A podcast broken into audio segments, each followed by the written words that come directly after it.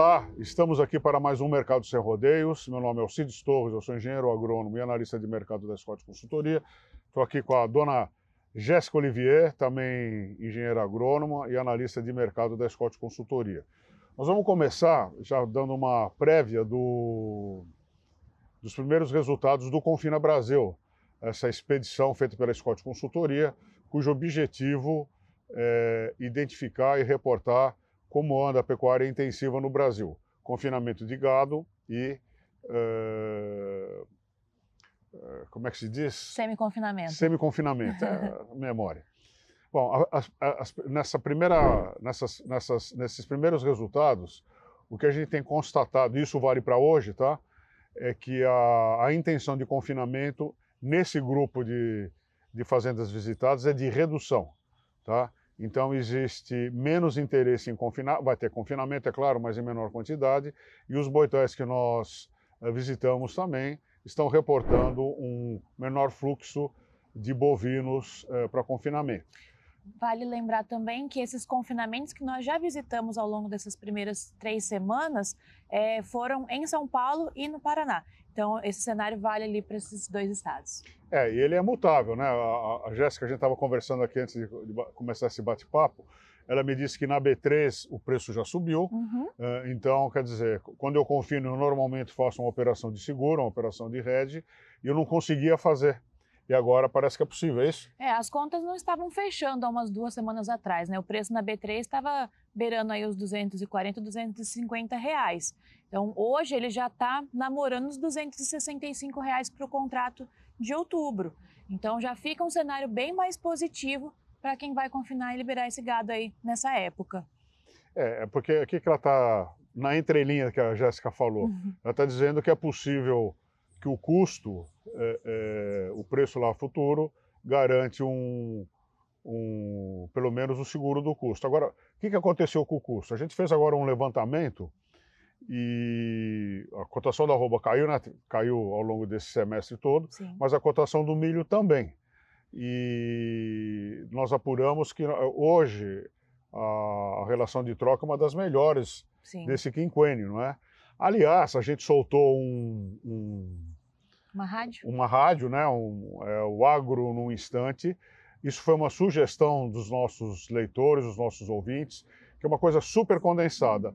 Num minuto, a gente fala de alguma coisa do mercado que, e nesse minuto, é claro, ele vem todo um, um universo de, de conhecimento, de notícia que ajuda nas decisões. Né? Nós estamos já na terceira edição uhum. e isso sai um minuto por dia, ou seja, ao longo da semana você tem cinco minutos de informação, ao longo do mês você tem 20.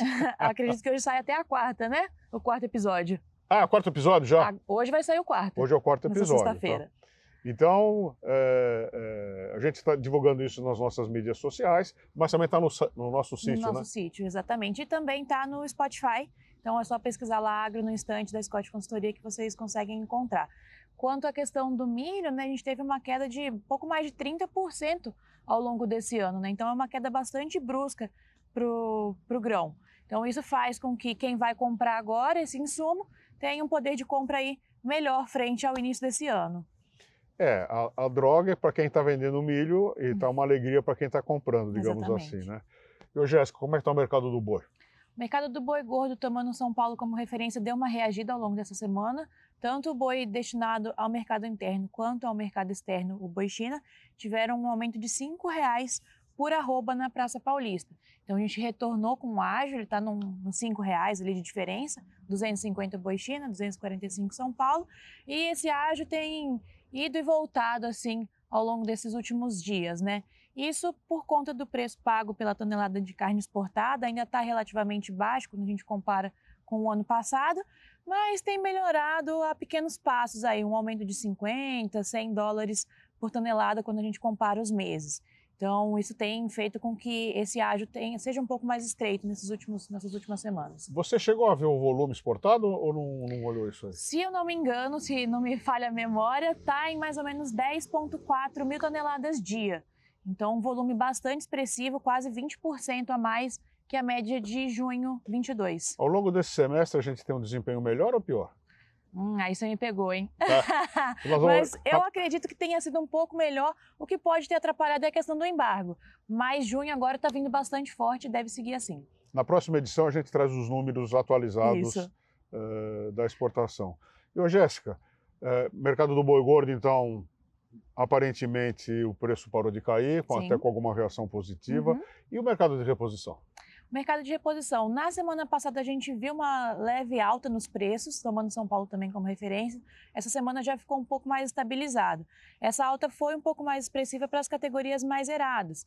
Então, boi magro, garrote, mostra aí talvez uma tendência de uma certa procura maior por essas categorias para o confinamento.